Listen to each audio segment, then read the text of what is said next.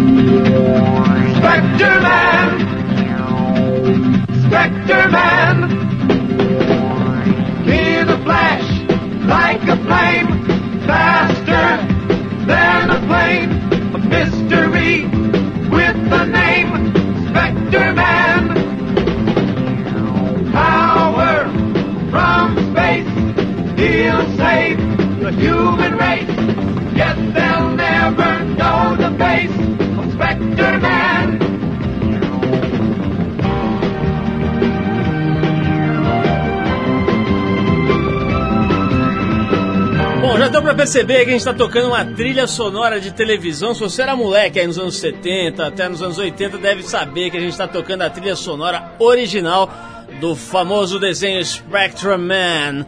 Pois é, Spectrum Man tá aí nesse disco, que aliás é, uma- é um clássico, né? Tem uma coleção de discos chamado Television's Greatest Hits. Esse a gente separou um duplo dos anos 70 e 80, tem também dos anos 60, tem Fred Flintstone, tem o Diabo 4. A gente toca isso aqui há muitos anos, inclusive tínhamos cópia disso aqui em vinil. Agora tem CD, se você gosta desse tipo de coisa, de colecionar esse tipo de coisa, vale a pena dar uma entrada aí nos sites da internet é, que dão acesso a discos, tipo Amazon e etc, para procurar. Chama Television's Greatest Hits. Esse aqui é o dos anos 70 e 80. Tem 65 das suas, dos seus temas de TV favoritos. Tem coisas incríveis aqui. Por exemplo, Speed Racer. Todo mundo lembra, né, do Speed Racer? Vamos ouvir.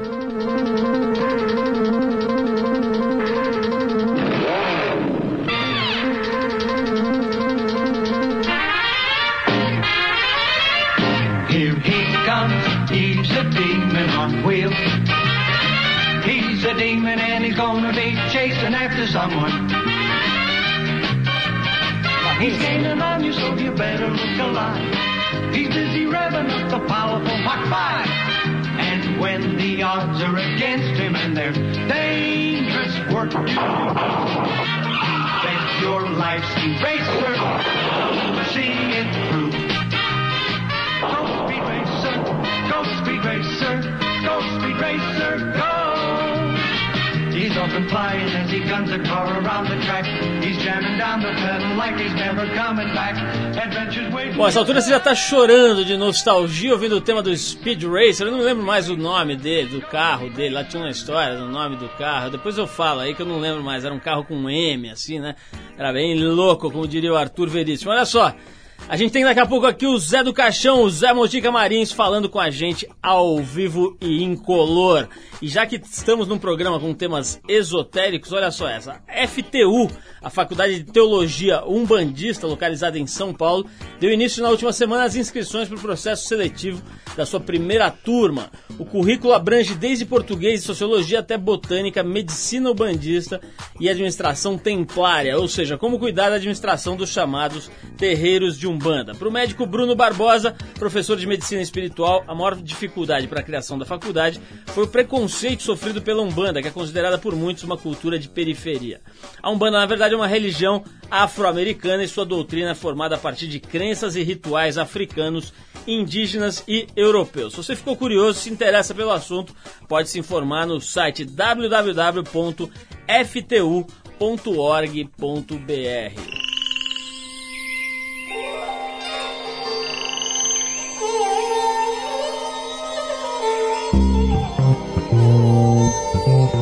Boletim Ibama.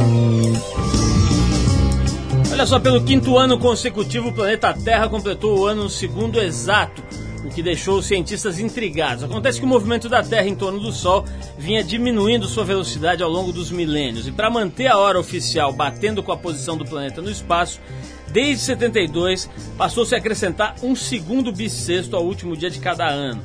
Por 28 anos o procedimento se manteve, mas agora em 99 descobriram que a Terra tinha parado de atrasar. O Instituto Nacional de Ciência e Tecnologia do Colorado, nos Estados Unidos, não tem uma explicação fechada para o fato do planeta ter voltado de repente a cumprir o horário à risca. Mudanças climáticas no núcleo da Terra e as interferências do homem no meio ambiente são as hipóteses mais prováveis para o fenômeno. O segundo bissexto foi uma consequência inesperada da invenção do relógio atômico em 55, que utiliza a radiação de um átomo de césio para medir o tempo de forma absolutamente precisa. São coisas interessantes aí que a gente vai colhendo para você entender um pouco melhor em que planeta você está e tentar, nosso objetivo é tentar fazer com que com isso você ainda goste mais desse planeta e ajude a preservá-lo um pouco mais. Bom, enquanto o Zé do Caixão prepara a sua capa aqui, seu manto, sai do caixão e vem aqui conversar com a gente, a gente prepara mais uma musiquinha para vocês, o Jane's Addiction com My Cat's Name is Macio. É isso, Macio. E o essa é uma versão ao vivo do Jane's Addiction, que é bem legal. Vamos ouvir.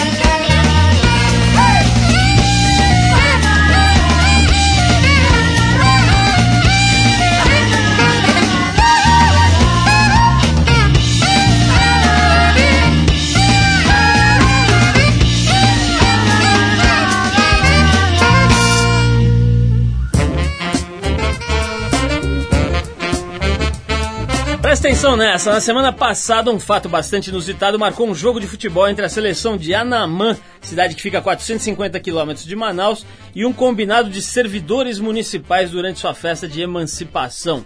A partida rolava normalmente quando, aos 38 minu- minutos do segundo tempo, o juiz Carlos José Figueira Ferro expulsou o zagueiro da seleção local Paulo Coice por uma jogada violenta. Também com esse nome não dava para esperar outra coisa. Só que ao pegar o cartão do bolso para punir o atleta, o árbitro puxou uma calcinha que coincidentemente era da cor vermelha. O defensor perguntou ao juiz se aquilo era algum tipo de brincadeira. Então o árbitro, sem graça, guardou a calcinha e deu o jogo por encerrado. A partida terminou 0 a 0. Depois do jogo, Ferro limitou-se a dizer que não sabia como a peça íntima teria ido parar em seu bolso de juiz. Esse juiz de 39 anos é casado e pai de quatro filhos. Imagina se a moda pega na Copa do Mundo, os caras tirando ali a Victoria's Secret do bolso e acenando para os jogadores, ia ficar, no mínimo, engraçado. Pois é, pessoal, chegou a hora, o caixão já foi aberto, a gente está aqui diante de um ícone do terror alternativo mundial. Ele é diretor, produtor, roteirista, ator e cultua admiradores por todo o mundo. Seu primeiro filme, chamado Juízo Final, foi con- concebido quando tinha 10 anos de idade. Hoje ele tem 67 e ainda não parou de produzir, nem vai parar tão cedo. São 155 filmes centenas de vídeos e participações na televisão, no teatro, além de livros e gibis que levam a sua assinatura. Nascido numa sexta-feira 13, esse homem teve o seu destino traçado pelo lado obscuro da vida desde muito pequeno. No nosso primeiro programa do ano, a gente tem a honra de receber aqui mais uma vez, ele que já esteve aqui outras vezes, José Mojica Marisa. Está falando aqui nada mais nada menos do criador do Coffin Joe, ou se você preferir as raízes nacionais, do Zé do Caixão. Mojica, obrigado por você ter vindo aqui. É mais uma vez um grande prazer receber você, uma honra. E eu quero que você comece o programa com a sua saudação terrífica. aos ouvintes da Trip que estiverem ligados, sem desligar o rádio, pode até levantar o volume, né?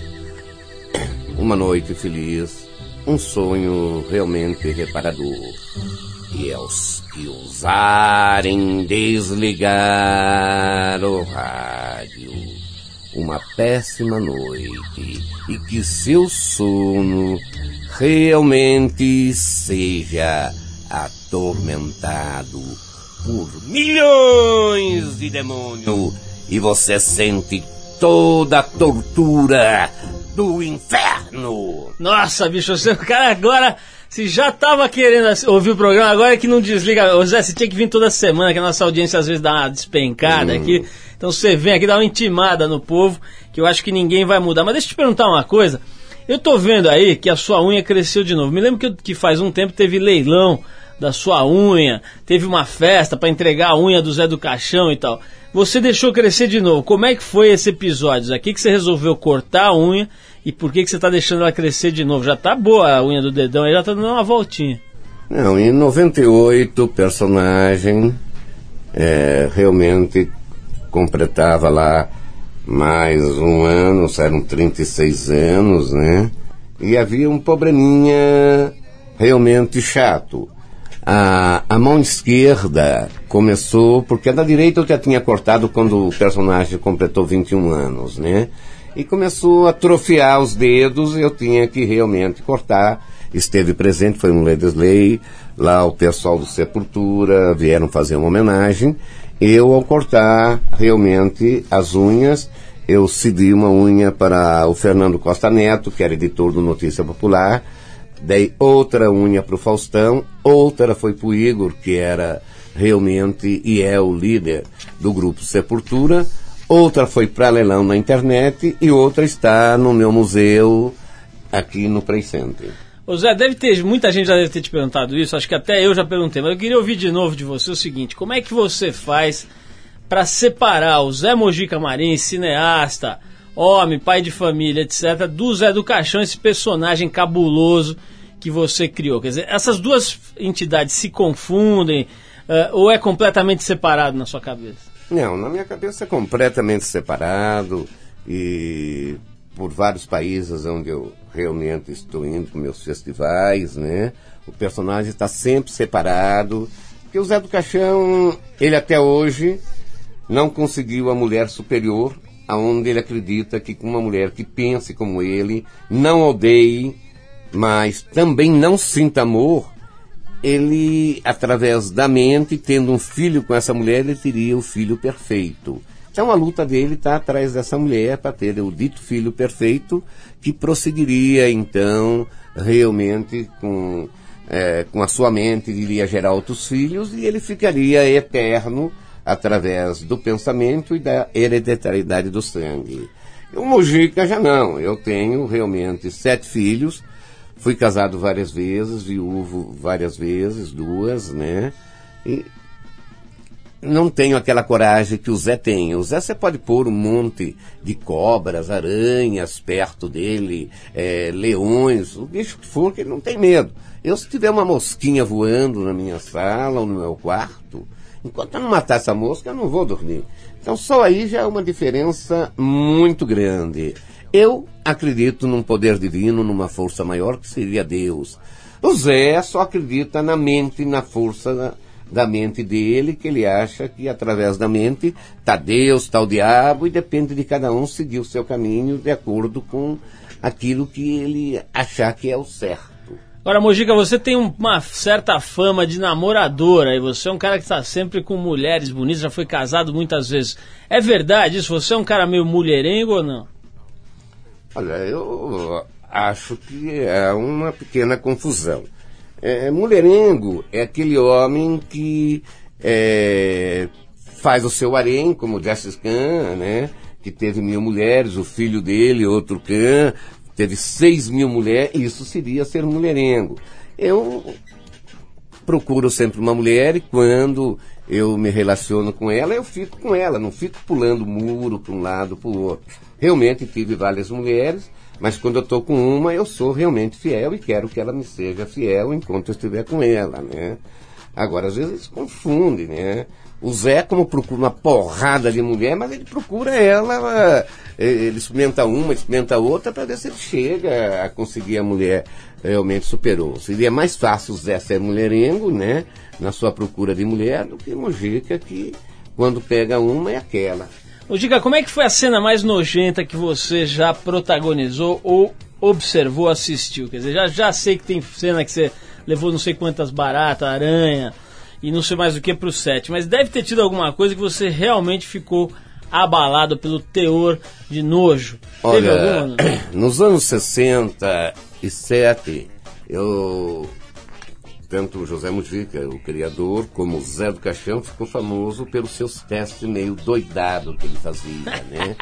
testes justamente é, enterrando gente viva, pessoas tendo que ficar pendurado cabeça para baixo, ter que engolir uma champanhe, ter que entrar numa bacia, pegar realmente 220 segurando dois fios de eletricidade dentro de uma bacia de água, né? Coisa leve, e, né? E assim, era coisas leves, né? Ah, a disputa por um mundo de minhoca cheia de groselha, tanto homens como mulheres eh, brigavam por isso, né? Quer ou não, dizem que a, uma- a minhoca, ela tem assim, uma minhoca que que seja realmente criadas eh, cientificamente, elas têm um alimento muito forte. Na Índia eles fazem até a minhoca tipo batatinha, né? As pessoas comem como se fosse batatinha e tal. Agora, em todos os testes foi coisas terríveis. Eu vi elementos sem eh, pegar a língua, pregar numa parede, sair depois de uma hora, a, a língua já tinha realmente se recuperado, né? Agora, o teste forte foi quando eu escolhi uma das mulheres mais lindas que eu tinha no estúdio, perto de quase mil pessoas e todos os homens, vamos supor, uns 500 doidos em cima dessa mulher, né? Eu escolho essa menina que está sendo requisitada por empresário, por caras bacana, bonito, e pego um elemento realmente feio. A cara misturada entre um porco, um sapo e um macaco. Era a cara mais ou Coisa menos meiga. Não precisava nem maquiagem. Só que ele era cego de um olho. Eu realmente. Fábio Assunção, então, né? É, eu tirei realmente o olho que ele tinha, um olho falso, e esse olho foi cheio é, realmente de vermes. Vermes de queijo gorgonzola com vermes de goiaba. Coisa Enchemos linda. os olhos dele e o caso dela, ela tinha que dar um beijo na boca dele e vir para o nariz, é, beijar-lhe o nariz e chegar no olho e sugar-lhe todos os vermes que ele tinha realmente, mas limpar tudo. E ela fez o trabalho muito bonitinho, mereceu aplausos de todo mundo. E quando eu pensei que todo mundo ia ficar enojado com ela, a gente nunca sabe onde vai a Stara. Ela ganhou, eh, se eu dizia que entre 500 pessoas, 400 homens estavam atrás dela, de repente ficou em geral. Não só os 500 homens, como alguma sapatona que apareceu, que também se interessou pela mulher e pela coragem dela. Mas Ô, foi Zé. o ato mais nojento que eu vi. da minha sua carreira. Mas é Isso. muito interessante esse negócio de verme de gorgonzola. Eu achei loucura. Eu vou pensar em fazer alguma coisa com isso com o Arthur. Mistura com os vermes de goiaba. Ah, tem que fazer um o blend, é, tem que um fazer o muito blend. legal, dá. Tô entendendo. Zé, vamos fazer uma pausa aqui pra tocar uma música. Eu quero conversar mais com você pra saber das suas tramóias, inclusive dos novos vermes de gorgonzola. Agora a gente vai tocar um Rolling Stones aqui, que é uma música chamada Sympathy for the Devil, que é famosíssimo, um clássico dos Rolling Stones. E tem uma curiosidade, essa música teria sido composta aqui no Brasil, né, quando os Rolling Stones estiveram aqui nos anos 70. Acho que, acho que foi final dos anos 60, começo dos anos 70, passando umas férias aqui meio loucas, ficaram na Bahia, depois foram para uma fazenda aqui no interior de São Paulo e teriam feito essa música inspirados por uns rituais que eles teriam visto de Umbanda e etc e tal, com a batida meio brasileira dessas, desses, dessas religiões afro e tal. Vamos ouvir o Sympathy for the Devil com Rolling Stones e a gente já volta com mais Zé do Caixão.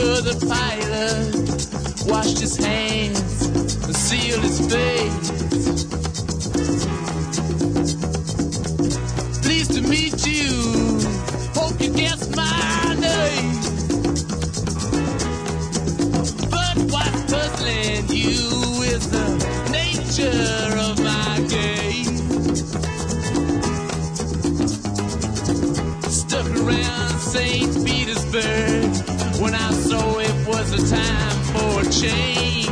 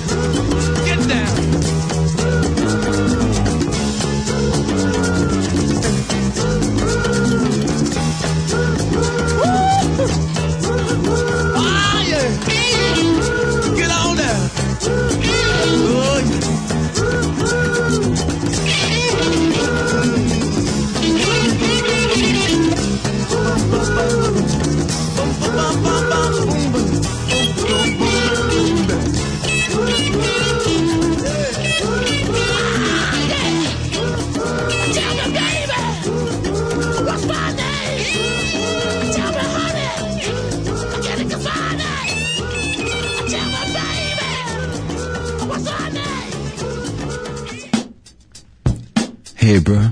What's happening, bro? Got that good chiba chiba. Right on, right on, right on, right on. You down? I'm ready, I'm ready, I'm ready, I'm ready, I'm ready. Ok, estamos de volta aqui. Você ouviu um clássico dos Rolling Stones, o Sympathy for the Devil. A gente tá aqui com o José Mojica Marins, autor de nada mais nada menos do que 155 filmes e autor também do personagem José do Caixão, um dos personagens mais medonhos do mundo. Ô Zé, me fala uma coisa. Tem uma, uma pergunta aqui que, eu- que sempre me intrigou: é o seguinte. Você tem prazer em assustar? Por exemplo, quando você fez aquela introdução aqui do programa, tal, mandando os caras que estavam desligando, eh, que estavam ouvindo, não desligar o programa, porque senão eles vão, vão ter uma noite de sono tal. Você tem um prazer e tal de dar medo ou é só uma coisa teatral mesmo? Como é que você analisa isso? Ah, antes eu gostaria só de dar uma explicação. Quando se fala-se em 150 filmes, são filmes que eu tive só a supervisão, filmes que eu participei como ator, curtas e longas de cinema que eu dirigi. Quer dizer, né? todo tipo de atuação em, em filmes, né? Tá É. bom, é bem, bem esclarecido. Deixar bem claro Tá que certo. não foram só longas metragens. Perfeito. Né? É, quando você pergunta se eu tenho realmente prazer em dar susto, eu acho que não é bem prazer. Faz parte de uma profissão minha e de repente, dentro do trabalho que eu faço, eu acho que até colaboro realmente com o público. Porque quando a pessoa vai num cinema, ela não quer ficar assistindo simplesmente é, é um filme que não mexe com ela. Se é para rir, você tem que pôr coisas para rir.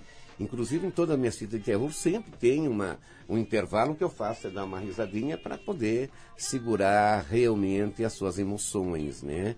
Quando é uma fita para chorar, vamos fazer o, a pessoa chorar. Agora, se é um negócio para dar medo, então você tem que dar os impactos, tem que levar num, eh, num suspense, tem que levar num ritmo realmente forte e aparecendo coisas que ele não está realmente preparado para ver. Uma coisa que realmente assusta e ninguém pode fugir disso é quando se fala eh, num velório que você sabe que tem uma pessoa morta lá. Outra coisa que assusta demais, e se vocês verem, parece que pare... é brincadeira, não, o cara morreu, virou defunto, é acompanhar a decomposição de um cadáver. Há coisa pior, mais horrível. Por mais bonito que você seja, mulher, tudo, quando ela está realmente numa mesa gelada de um necrotério e se deixarmos ela apodrecer, você vai ver que vai se inchando as pernas delas, vão se abrindo tanto de homem como de mulher, o corpo vai ficando esquisito, quase que uma bola. Você vai vendo o nariz saindo vermes por nariz, é, é dezenas, passa para centenas. De repente a boca começa a sair realmente milhares. É horripilante, é um medo tremendo. E, e somos nós, faz parte da gente. Sair uma noite no escuro, diante de uma ventania que você está andando sozinho, quando o vento sopra nas árvores, você tem a impressão que são gente que estão te vigiando, te vendo. Isso realmente traz realmente impacto. E quando você está numa boa, ou com uma garota, abraçadinho, está vendo uma cena eh, no, no cinema ou na sua televisão, e de repente. "Ah!" Acontece o que realmente aconteceu. Apareceu um olho estourado. Apareceu um corte num pescoço. Então, os impactos eu uso na hora certa, no momento certo. E são muitas fitas e as aulas que as pessoas tomam comigo e dizem: eu era medroso. E assistindo seus filmes, perdi o medo. Porque é muito natural as pessoas terem medo daquilo que ela desconhece, a morte. Quem é que não tem medo? Diz que você vai para lá, vai para o mundo melhor, mais bonito. Ninguém voltou ainda de lá com certeza e disse: é gostoso, é bom.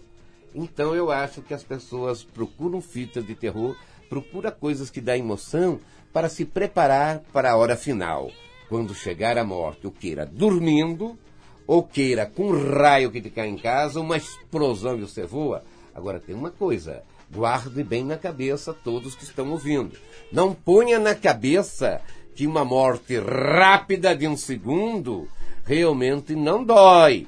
Não, ela é rápida, mas aquele segundo parece uma eternidade. E a dor? é muito forte.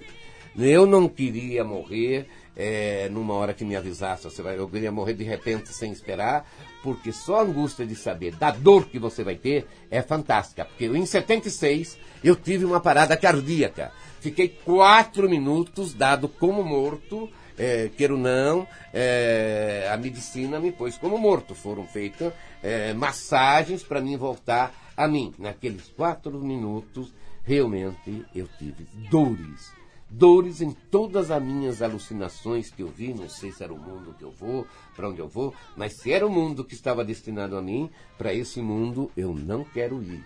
Dói.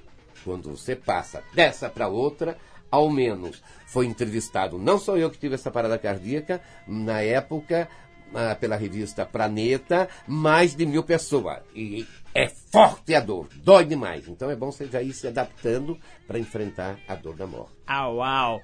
Ô, Zé, me diz uma coisa, você não acha que a gente tem um pouco de medo demais da morte? No fim, assim, todo mundo vai morrer.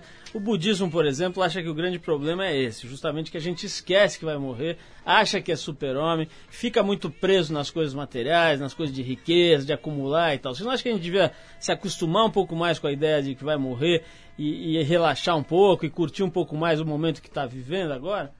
Olha, eu acho que a pessoa tem o direito de curtir, eu acho isso uma coisa normal, principalmente hoje, dos jovens, é, essa juventude toda, é, a criança que sabe que vai vir e tem aquilo na cabeça, ela tem que pular, tem que se divertir.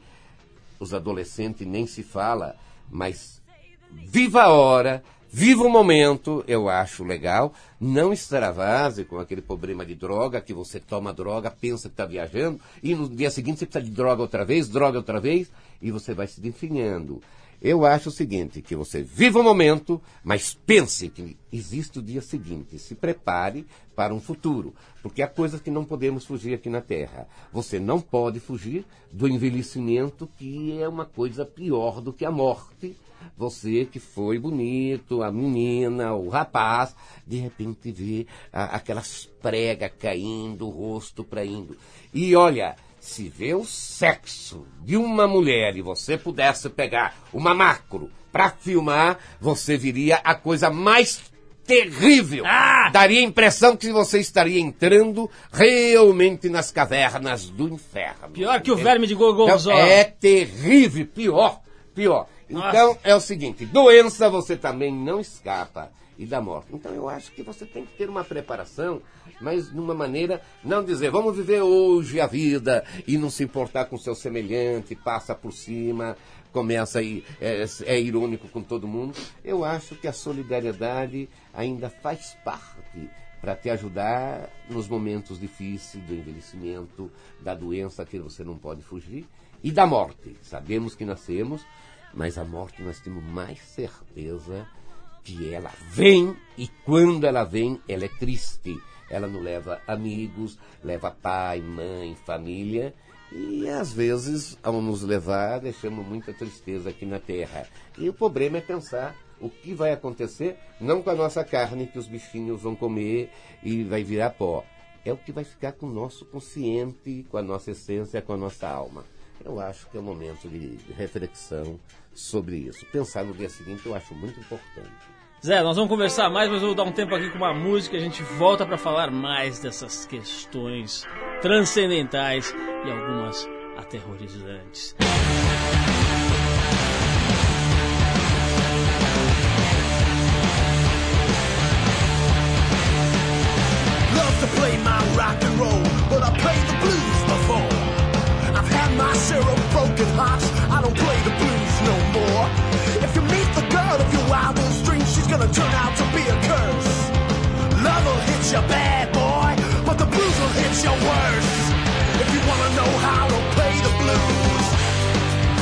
Yourself a woman. If you wanna know how to play the blues, get yourself a woman.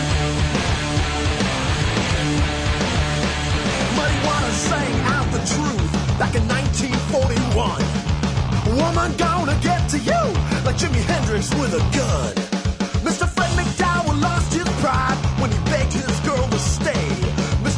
Johnson lost his life with too much love one day. If you wanna know how to play the blues, get yourself a woman.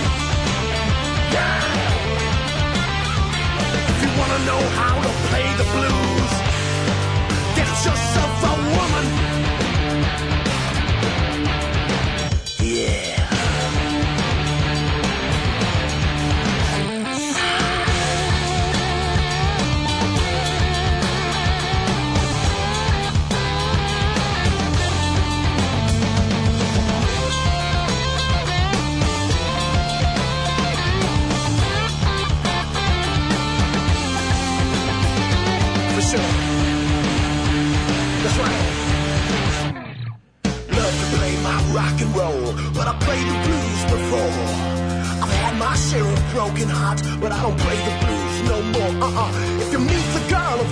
wildest dreams, she's gonna turn out to be a curse.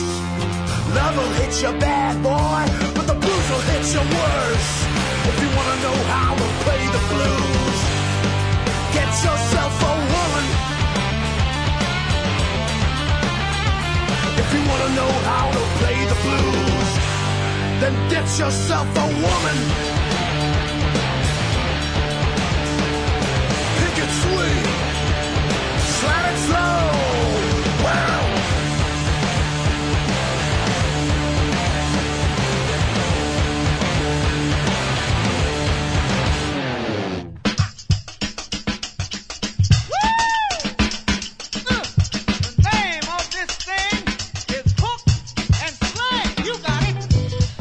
De volta aqui conversando com José Mojica Marins, um homem de cinema, teatro, televisão e etc. que, criou o Zé do Caixão. Ô Zé, diz uma coisa, eu, eu falei aqui no começo da entrevista que você fez um filme com 10 anos de idade. Você tem 67, quer dizer, faz tempo que você tinha 10 anos já, né? Faz, enfim, 50 anos e 57 anos que você tinha 10 anos. Ou seja, se hoje o equipamento que as pessoas têm acesso não é, enfim, tão fácil fazer cinema, né? Como é que você fez para fazer cinema com 10 anos, mais de 50 anos atrás? O que, que era esse filme que você fez com 10 anos? Olha, eu tive assim a, a primazia de ter realmente me criado no cinema, né? Meu pai era toureiro, minha mãe dançava tango, né? Viajava muito por, por todo canto do Brasil, mas aos três anos a minha mãe não quis saber de viver aquela vida de cinema, queria um local firme. Aí meu pai foi ser gerente de um cinema em Vila Anastácio, depois da Lapa, né? Então eu tinha realmente eh, uma coisa diante de mim. Era aquele telão que você entra, que você realmente viaja. Gostava de história em quadrinho, que são, é, queira ou não, eu acho que é a primeira arte no mundo, né? As imagens paradas, e quando eu via elas em movimento, eu ficava fantástico. Então fui realmente, é, não só nasci com a vontade de fazer isso, mas como tive dentro de um cinema, eu tive uma vantagem sobre outros diretores. É, não, não tinha escola, eu tinha que fazer as coisas por mim mesmo. Eu era da congregação mariana e eu ouvia falar muito em juízo final. Havia aquela revista que saía de Flash Gordon no Reino Mundo, saía seriado, muita coisa é, sobre discos voadores. Mas eu via. Por que não ser um caixãozinho voando com as coisas? Então eu bolei uma história dentro da congregação, porque o padre puxava muito saco do meu pai, porque ele cedia o cinema para o padre todo ano fazer sua festa.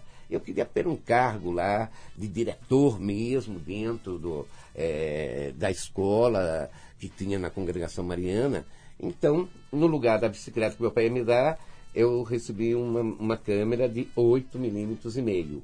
A, a ideia então foi fazer esse filme.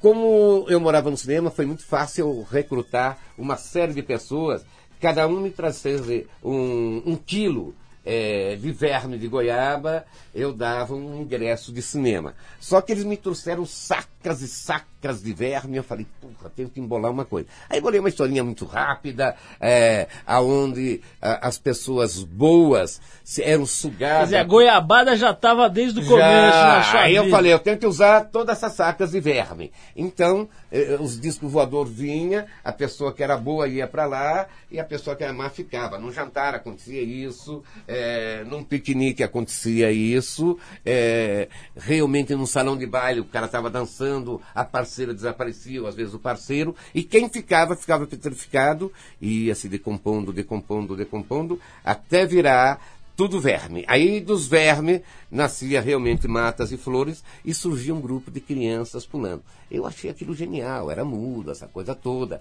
Meu pai também, né? Pai coruja, minha mãe, eu só era filho único. Aí chamamos o padre. O padre trouxe coroinha, veio a filha de Maria, veio o São Cristão, o cinema ficou lotado.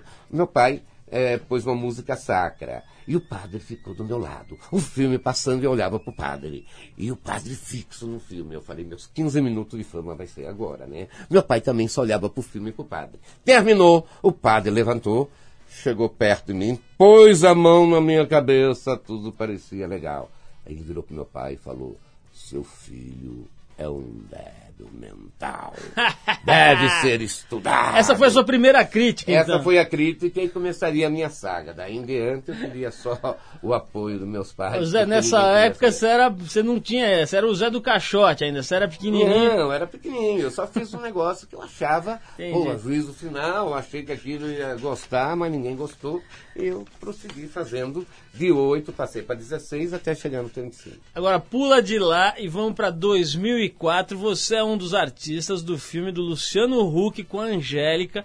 Acho que chama um show de verão, né? Que eu, É um eu- show de verão. E, e você faz o papel de um, pub- de um cliente, do dono de uma funerária. É, eu sou dono de uma funerária. que vai é o lá Personagem. que vai aprovar uma campanha numa agência de propaganda, né? Como é que é hoje, Zé, você, depois de toda essa sua experiência, tua carreira e tal, participar de um filme para adolescentes, com uma produção cara e tudo mais? Como é que é? É um prazer, é uma coisa que você fica meio, Não, meio chateado achei- porque vê aquela verba toda, que você nunca teve acesso, como é que é? É, aliás, eu conversei ontem com os diretores, quando estava passando, né? Eles estão lá também com um projeto meu para ver se faz, eu e a minha filha Marilis, né? Estão curiosos para ver se eh, aprovam esse projeto, porque ela deverá ser o prosseguimento do personagem quando eu fazer agora a encarnação, que é o fim da trilogia. Realmente é muito dinheiro. Se você que estava lá ontem viu os letreiros, eu com aquele dinheiro dos letreiros eu faço um curta de 10 a 15 minutos para valer. Só com o dinheiro do com letreiro. o dinheiro do letreiro, entende? Então eu realmente fui, gosto de ir, o pessoal realmente me trata bem, mas eu acho que é muita mordomia quando se faz cinema aqui no Brasil. Porque o retorno aqui é muito vago. Eu acho que a fita vai agradar adolescente, mas eles têm um problema, tem que se pensar no exterior. Tudo que eu faço, o André Barcis, que é a Ivan Finotti, sabem disso, tudo corre praticamente, o mundo inteiro eu estou correndo com as fitas dos anos 60, 70. Continuo correndo, continuo fazendo trabalhos agora. Então você não tem que fazer coisa só para o Brasil. Você tem que fazer pensando lá fora no exterior. Porque aqui o retorno é muito pouco, mas muito pouco mesmo. O pessoal não tem aquela coisa como tem o argentino. Quando passa uma fita argentina, não importa se é do passado. Eles vão primeiro ver o que é deles, para depois ver o que é dos outros. E acabam aplaudindo de pé. Então, isso não acontece com o Brasil. Então, eu fico realmente esperando. Agora já saiu uma pequena verba, eh, dado pelo Geraldo Ackman, e eu tive esse ano também, concorri pela primeira vez uma chapa do Sindicato dos Artistas, a minha chapa ganhou, eu agora sou, queira não, embaixador da SATEG, né? Sou homem indicado para falar com o presidente da República, falar realmente com outros governadores e buscar verba, porque eu que pertenço hoje à SATEG do sindicato, entendo que a gente tem o direito de pegar, arrumar as pessoas para dar trabalho. E é isso que nós vamos tentar fazer através do meu sindicato. Ô Zé, eu queria até mandar um abraço aqui pro André Barcinski e pro Ivan Finotti. Eles fizeram o documentário Maldito, virou livro, etc. Projetou né, a tua carreira lá no E exterior. continua correndo pelo mundo inteiro. A gente tentou falar com o André agora, não conseguimos um problema técnico aí por telefone, mas fica aí o registro, né? Eles fizeram uma. Deram uma, uma turbinada aí na, na sua, nessa segunda fase, aí, vamos dizer assim, da, da sua carreira, né? Zé, vamos ouvir mais uma musiquinha para depois a gente fazer um bloco final aqui. Eu separei aqui uma música do Bauhaus, é, dedicado ao Bela Lugosi, né? Quer dizer, não sei se é Opa. dedicado, mas o nome da música é Bela Lugosi's Dead. Em Bela Lugosi- Sander eu fui considerado a reencarnação de Bela Lugosi. Explica rapidamente pro, pro público quem foi o Bela Lugosi, por favor. Olha, Bela Lugosi, na realidade, tudo que vocês entendem de vampiro, né?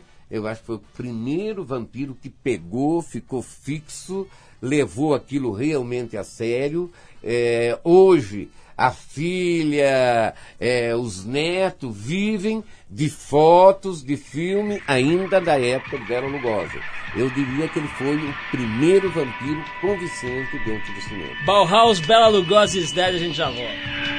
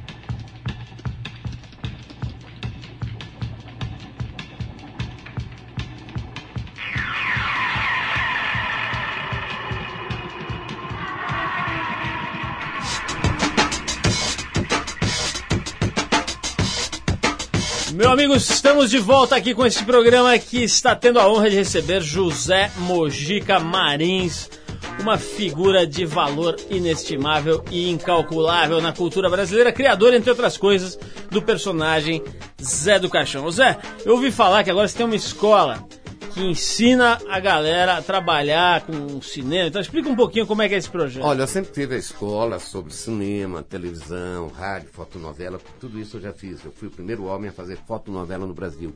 Em- no- eh, nos anos 40, eu fui o primeiro homem a lançar slide, que ninguém tinha, eu lançava slide com história. E essa escola minha não é só para atores, é maquiador, roteirista, iluminador, enfim, quem quer seguir alguma coisa na, na carreira. Só que ela agora se transformou numa faculdade. Então, para quem tem interesse em cinema, televisão, rádio, é, praticamente em fazer coisas de efeitos especiais, dublagem, anota aí, pega o papelzinho e anota o telefone. Dá uma né? bronca aí pra quem não Sa- pegar o papel. Não, Zé. é, não, eles já sabem que depois, no fim, vem a praga da noite, e a praga da noite pega mesmo, né?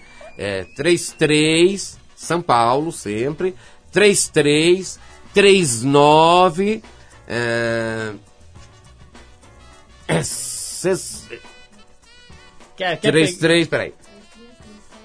3337 3958. 33 37 3958.